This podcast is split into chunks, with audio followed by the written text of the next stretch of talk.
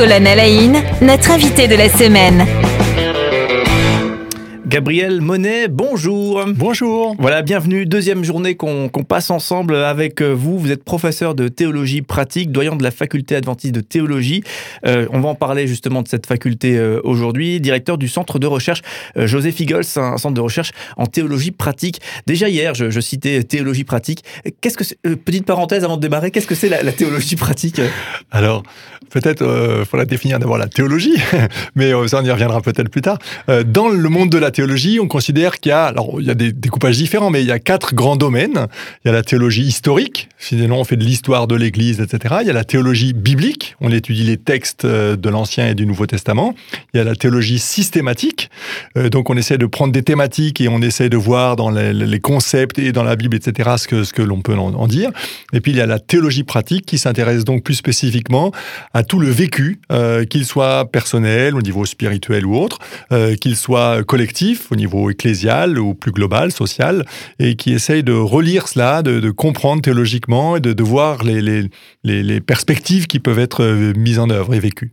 Voilà, avant de parler du coup du, campus adventiste de Salève, euh, enfonçons le clou justement sur la, sur la théologie, euh, puisque, alors peut-être que le, Strasbourgeois euh, saura un peu plus de, quoi il retourne, puisqu'il y a une faculté de théologie à Strasbourg qui fait partie de la, fac de l'université de Strasbourg, hein, pour, mhm. être, pour être précis, une, théologie protestante, une théologie catholique hein, d'ailleurs, qui se situe au Palais des, Fêtes, au Palais universitaire, pardon, à, Strasbourg, hein, pour, ceux qui, pour ceux qui connaissent. Alors, la théologie, pour ceux qui connaissent pas, comment est-ce qu'on le définit? L'étude des textes bibliques?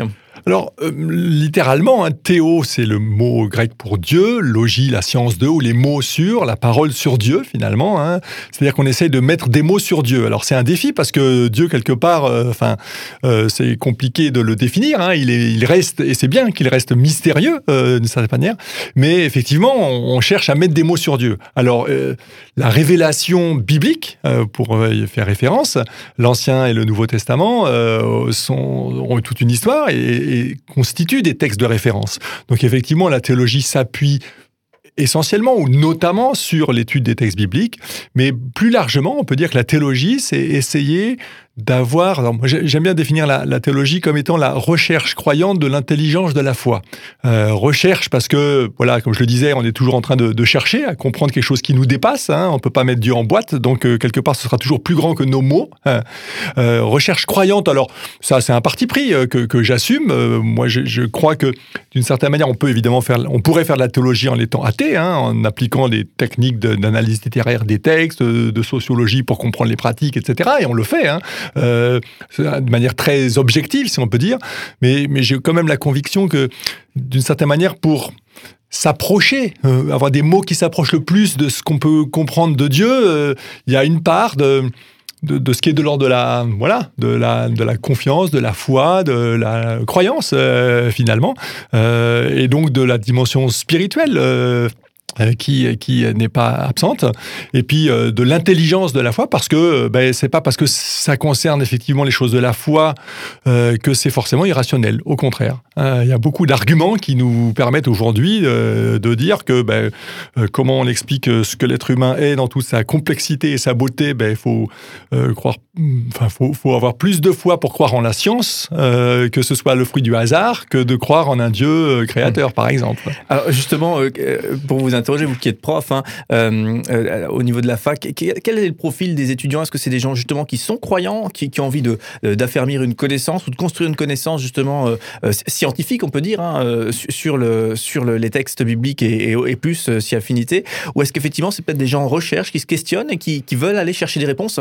Alors pour être honnête, en tout cas à Collonges, clairement on a deux profils d'étudiants. Euh, des étudiants qui euh, se destinent au métier de pasteur, euh, voilà, qui veulent devenir des acteurs vraiment engagés dans le monde ecclésial, et puis un, un certain nombre d'étudiants qui cherchent à effectivement développer leur compréhension de Dieu mais pour la majorité, ils sont déjà croyants. C'est-à-dire qu'on euh, autant il y a beaucoup de gens, je crois, en recherche et c'est super et c'est légitime, euh, mais on va pas forcément s'inscrire d'entrée euh, dans un cursus universitaire quand même assez sérieux, costaud, lourd, voilà, important et réjouissant, hein. mais voilà qui est assez prenant, si on peut dire. Donc quelque part, il faut une certaine volonté, une certaine maturité déjà dans la foi chrétienne. Voilà. Alors du coup, on revient au campus adventiste de, Salève. Il est situé à Collonges sous Salève. Donc c'est si vous googlisez tout ça déjà, il y a un site internet hein, pour ce, ce, groupe scolaire, ce campus qui est très très bien fait. On y trouve de très très nombreuses informations. J'y ai vu justement votre parcours et vos très nombreuses publications, hein, Gabriel Monet. Donc je vous invite vraiment à y aller sur ce, site, hein.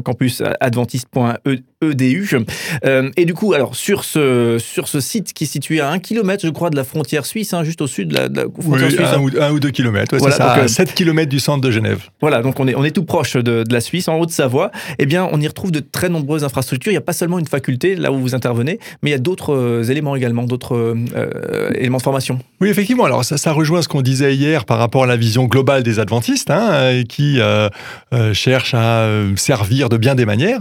en fait, il y a, le campus a été créé il y a une centaine d'années. Il y avait déjà une école de théologie qui a été plus ou moins mouvante, une fois à Bâle, une fois à Paris, enfin en langue française. Euh, et puis euh, les, responsables en 1921, enfin peut-être un peu avant, mais voilà, ça a démarré en 1921, ont acheté cette propriété. C'était des champs à vaches, ça valait rien à l'époque. Aujourd'hui, c'est incroyable d'avoir ça tout près de Genève. Mais euh, et donc on fait construire un bâtiment qu'on appelle le central où tout se passait à l'époque, les cours, la, la vie communautaire, l'église, etc. Puis il y avait des logements aussi qui avaient été acquis. Euh, voilà, donc c'était une faculté de théologie. Puis après, il se, posait la question, mais qu'est-ce qu'on fait avec les enfants des professeurs ou des étudiants qui sont mariés ou des missionnaires qui viennent apprendre le français? Donc c'est créé une, une école de langue française pour les missionnaires et puis une école pour les enfants. Et puis ça s'est développé avec le temps. Il y a eu différents départements qui sont nés, qui sont morts pour certains. Et voilà, aujourd'hui, c'est une communauté éducative de 500 personnes à peu près sur, sur ce campus avec euh, une école maternelle, primaire, collège, lycée. Euh, et puis ensuite, au niveau universitaire, trois, euh, trois départements. Donc le département qui est le département historique, le plus important en tout cas en nombre. Euh, un département de langue française, euh, qui à l'origine était donc pour les, les, les missionnaires, qui venaient souvent d'Amérique du Nord et qui allaient ensuite dans les pays francophones, d'Afrique ou de différents océans. Et puis, il y a depuis une dizaine d'années maintenant un institut de sciences humaines qui propose un master en relations d'aide chrétienne. Alors justement pour revenir sur la théologie, mhm. et là on parle d'un campus adventiste, hein, donc on rappelait, euh, donc petit rappel, piqûre de rappel par rapport à ce qu'on s'est dit hier, hein. les adventistes c'est vraiment une branche du, protestantisme, hein, donc euh, très l'une des, principales branches d'ailleurs si on considère la fédération protestante de, France, où il y a beaucoup d'adventistes. Euh, alors, du coup, est-ce qu'il faut être adventiste? Qu'est-ce que ça change finalement? Je, suis croyant, imaginons, je souhaite faire des études de, théologie. Est-ce que je, vais me rendre effectivement dans ce groupe scolaire en Haute-Savoie ou est-ce qu'il faut finalement avoir un, arrière-plan adventiste ou avoir des, des convictions dans ce sens-là? Comment est-ce que vous voyez la chose? Alors, euh, pour s'inscrire en théologie, alors c'est ouvert à tous, hein, euh, voilà. Euh, maintenant, c'est vrai que la majorité de nos étudiants sont adventistes dans le département de théologie, voilà, puisque, comme je l'ai dit, il y, a une perspective assez engagée ou de préparation professionnelle. Par contre, au niveau de l'institut de langue, au niveau de l'institut des sciences humaines, ou évidemment au niveau scolaire, là, il y a absolument aucune, aucune, enfin même pour la faculté de théologie, mais enfin la réalité fait que c'est presque exclusivement des adventistes. Mais au niveau scolaire, il y a à peu près une petite moitié d'adventistes et l'autre moitié, c'est des gens de tous horizons, euh, vraiment. Et c'est une forme de témoignage aussi. Et, des gens qui euh, sont même pas forcément. Alors, il y a des chrétiens, d'autres euh, il faut d'autres dimensions du protestantisme, ou parfois plus largement que le protestantisme. Mais il y a aussi des, non-chrétiens hein, qui euh, se disent Ah, pour nos enfants, on voudrait avoir des valeurs euh, qui sont clairement affichées hein, dans notre école.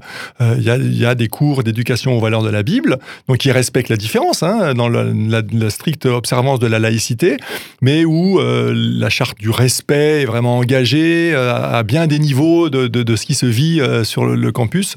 Et donc ça, ça plaît à pas mal de gens qui veulent euh, transmettre des valeurs à leurs enfants. Oui. Alors, on le disait tout à l'heure, donc vous êtes euh, professeur, donc euh, même doyen de la faculté adventiste de, théologie. vous, nous parliez des étudiants, hein, dans ce profil des étudiants qui, qui font des, études de théologie. J'aimerais peut-être en, revenir à, vous. Qu'est-ce qui a fait qu'un jour vous vous êtes dit, tiens, je vais me lancer, je vais faire des études de mmh. théologie, et puis c'est des études qui s'arrêtent jamais, puisque vous êtes chercheur encore aujourd'hui. c'est vrai. oh, bah, je peux partager mon expérience personnelle. C'est vrai que j'ai j'ai grandi dans une famille adventiste. Hein. j'ai eu ma petite période de, de questionnement à l'adolescence, puis finalement j'ai choisi d'être baptisé, puisqu'on pratique le baptême à l'âge de responsabilité, si on peut dire, hein, adulte ou adolescent en tout cas. donc j'avais une quinzaine d'années quand j'étais baptisé, mais je me préparais pas du tout à devenir pasteur ou quoi que ce soit. je suivais un peu les lignes de mon père qui était ingénieur et j'avais envie de faire ça dans mes études, mais un soir, pendant mon année de terminale, là, j'ai vraiment dans un temps spirituel que j'y vais, j'ai eu cette, euh, cette conviction intérieure, rien de magique ou quoi que ce soit, euh, pourquoi tu ne deviendrais pas pasteur? J'étais jeune, j'avais 17 ans, hein, c'était un peu fou, puis quand j'en ai commencé à en parler autour de moi, certains m'ont dit, oh mais t'es trop jeune, tu feras... Pourquoi pas? On te voit peut-être bien pasteur, mais fais d'autres études d'abord. Puis moi, c'était une question de foi. Non, non, je, ressens cet appel, je, je vais aller de l'avant. Voilà, alors j'ai quand même tenu compte de ces remarques, j'ai commencé à étudier en Angleterre, puis j'ai continué à, à Collonges, où j'ai fini. Et là, à la fin de mes études de théologie, j'étais plus, plus hésitant parce que peut-être je, je, réalisais un peu plus en me disant, mais vraiment, est-ce que je vais être pasteur? J'avais 23 ans, c'est un peu jeune peut-être ou. Euh, puisque professionnellement, ça, ça, a des implications aussi. Hein. C'est ah, une, une, vie tout à fait spécifique et euh, particulière. oui, absolument. Euh, et puis, je me dis, mais bon, quand j'avais été de l'avant un peu par la foi à 17 ans, 18 ans, là, euh, juste après mon bac, euh, j'allais de l'avant. Donc, pour, pourquoi s'arrêter maintenant? Donc, il dit, je peux toujours essayer. Puis, si ça me plaît pas, je peux toujours faire autre chose. on peut rebondir. Et puis, donc, j'ai postulé pour être employé comme pasteur stagiaire. Hein, c'est comme ça qu'on commence. Et puis, euh, dès, mes premières semaines, j'ai vraiment senti que j'étais, euh, dans la, joie. Alors, ça a été un parcours euh, assez varié. J'ai vraiment eu du privilège. Euh, et je, dirais en, termes, j'ai été béni, si on peut dire. Voilà, mais euh, donc j'ai été pasteur d'église, puis ensuite j'ai été appelé à, m'occuper des, des, jeunes, pas mal, responsable du mouvement de jeunesse de notre fédération pendant un temps. Et puis après, parce que j'avais le souci aussi de justement de, ces préoccupations des jeunes qui s'y retrouvaient pas toujours dans les églises un peu plus traditionnel ou classique. Euh, j'ai eu un moment d'échange, de, de, réflexion, même si je voulais continuer mon ministère tel quel. Et puis le, fruit de cet échange, ça a été une invitation à être planteur d'église. Donc pendant quelques années, six ans, euh, j'ai été chargé de, de, de, créer une nouvelle église en région parisienne, faire une implantation d'église, comme on peut dire, mais qui se focalisait surtout sur les jeunes sécularisés parisiens.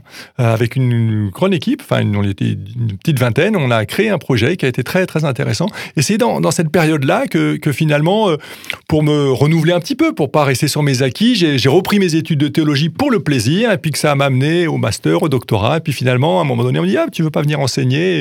Et je suis devenu prof un peu par hasard, mais euh, c'était pas un plan de carrière en tout cas de, ma part. C'est un, peu une conséquence de mon parcours euh, dans sa variété. Oui, c'est ça, et on le voit ce parcours hein, justement sur le site que que j'indiquais tout à l'heure, hein, campusadventis.edu. alors, est-ce que la, flamme pour l'étude des textes, puisque on voit dans, votre vie effectivement, et on va, on va conclure rapidement là-dessus, mais quand même, euh, on, est au cœur du sujet. Est-ce que la flamme pour l'étude des textes, c'est quand même, c'est pas rien quoi, de, triturer le texte de la Bible euh, toujours et encore, et, c'est ça notamment son, métier. Est-ce qu'on arrive à entretenir cette flamme, cette envie de toujours et encore creuser dans ce texte biblique pour y chercher des choses pour soi et pour d'autres? Ah oui, ça c'est vraiment un, plaisir inouï. Si, si j'avais encore plus de temps, si des fois je pouvais ne pas aller en cours ou pas m'occuper de tel ou tel aspect administratif. Euh, c'est vrai que le, texte, il est de, le texte biblique c'est pour ça que moi, j'ai pas de doute qu'il soit inspiré d'une certaine manière, parce qu'il est d'une fécondité qui est vraiment extraordinaire, et, c'est pour moi un bonheur de l'étudier et de le partager. Merci beaucoup, euh, Gabriel Monet. On vous retrouve demain, hein, donc on continuera tous ces, échanges euh, ensemble, et, on parlera justement, euh, notamment d'une question que, vous aimez, et, j'aurai des exemples hein, pour illustrer tout ça. C'est la question des, miracles du Christ dans, le, Nouveau Testament. Donc on évoquera ces, ces, questions ensemble avec votre regard de théologien. On le rappelle, hein, Gabriel Monet, vous êtes professeur de théologie pratique de la faculté adventiste de théologie qui se situe euh, donc euh, euh, où j'ai perdu mon petit mot. Ah oui ah, voilà. Collonges sous Salève voilà. Sous la montagne en Haute-Savoie à la bonne heure. On vous retrouve demain. En tout cas merci d'être notre invité toute cette semaine.